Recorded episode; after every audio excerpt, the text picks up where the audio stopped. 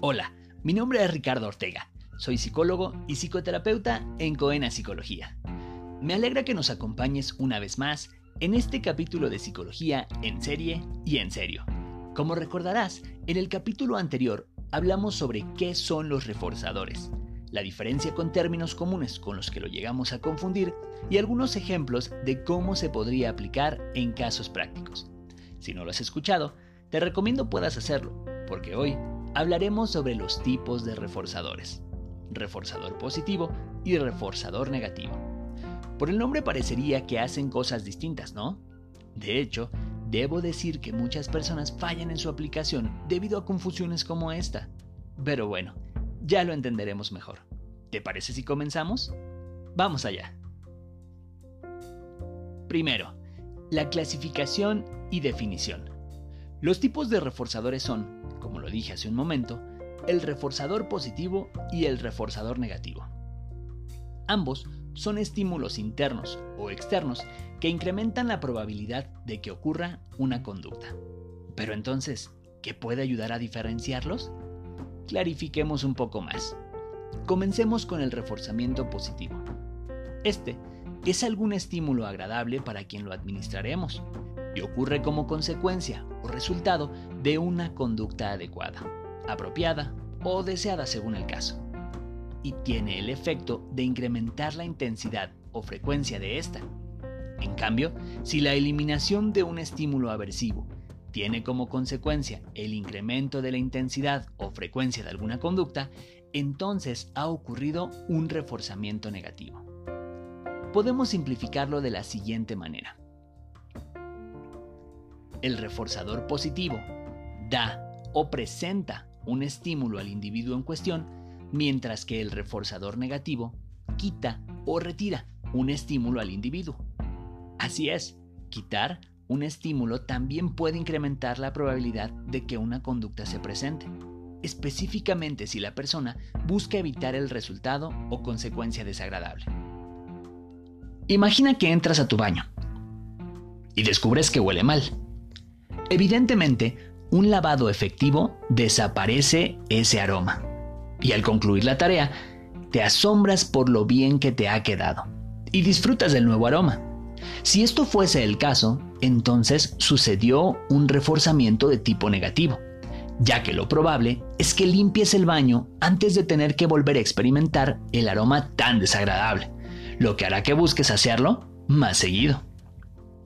En otro caso, Imagina que felicitas a tu hijo o hija con una sonrisa o un delicioso postre porque se ha terminado todas las verduras que le serviste. Para este ejemplo, ha ocurrido un reforzamiento positivo. Si lo piensas detenidamente, en el primer ejemplo, buscas evitar el estímulo aversivo o desagradable y con ello incrementas la conducta de limpiar el baño más seguido. Y en el segundo, el niño o niña refuerzan su conducta de comer verduras por la aparición de un estímulo agradable. Segundo, el uso de los tipos de reforzadores. Como mencioné antes, ambos tipos de reforzadores tienen la intención de incrementar la conducta. La diferencia entre el reforzamiento positivo y el reforzamiento negativo reside en que en el positivo utilizamos un estímulo agradable para incrementar la conducta. Y como estímulos podemos utilizar elogios, halagos, abrazos, besos, caricias y muestras de atención, que son considerados como reforzadores sociales. Inicialmente no son administrados con intencionalidad, y posteriormente podrá observarse un efecto importante pues se generalizará al ser administrados por el contexto de forma natural en el día a día.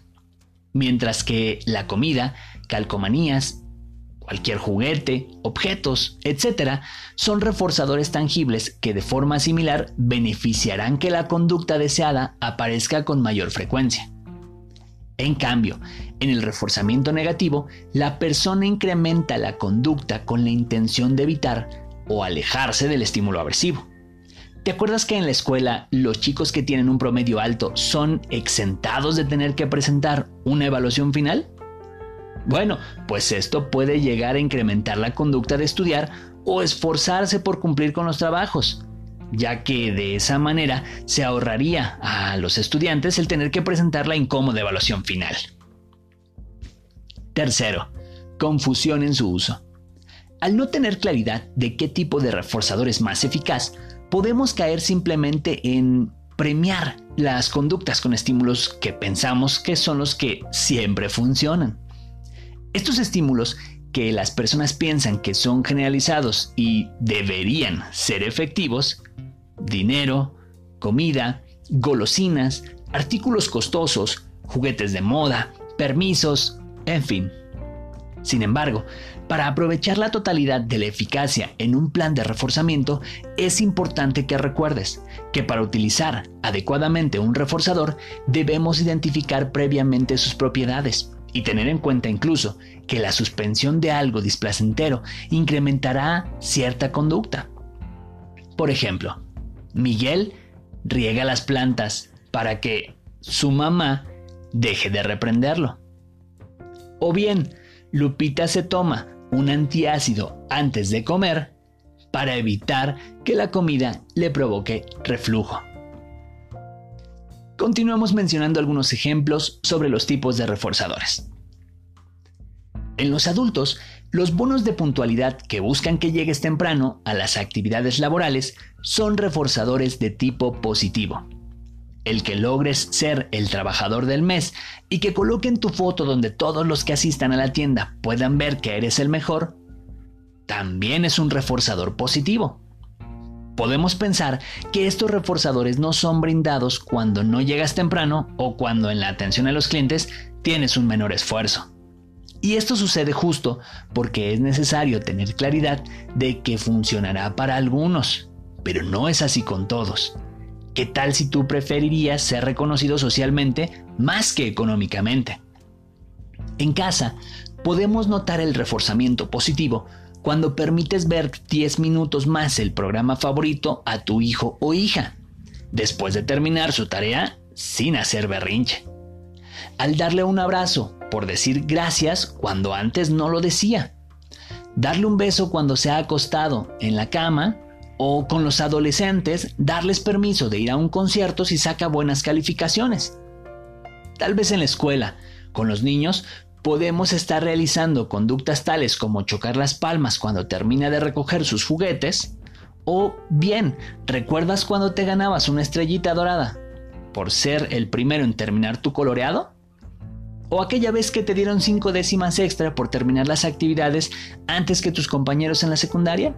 Exacto, estos también son ejemplos de reforzadores positivos.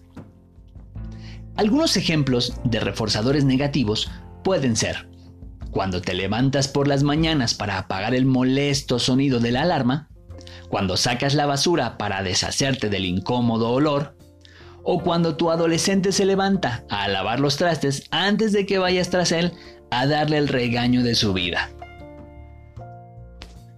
En resumen, para incrementar alguna conducta necesitamos saber qué tipo de reforzadores será más viable utilizar. No olvides que es necesario un análisis minucioso para identificar si es mejor implementar un reforzador negativo o uno positivo. En algunos casos funciona mejor dar un estímulo agradable y en otros evitar el estímulo aversivo serviría para incrementar la conducta deseada.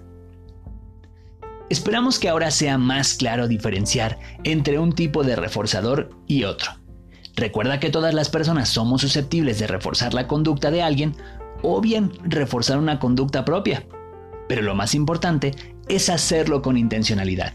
Si somos sistemáticos en la aplicación de un programa de modificación de conducta, veremos el potencial para mantener o generar una conducta en compañía de los reforzadores. No importa si es negativo o positivo. Te recuerdo, mi nombre es Ricardo Ortega. Gracias por acompañarnos. Hasta la próxima.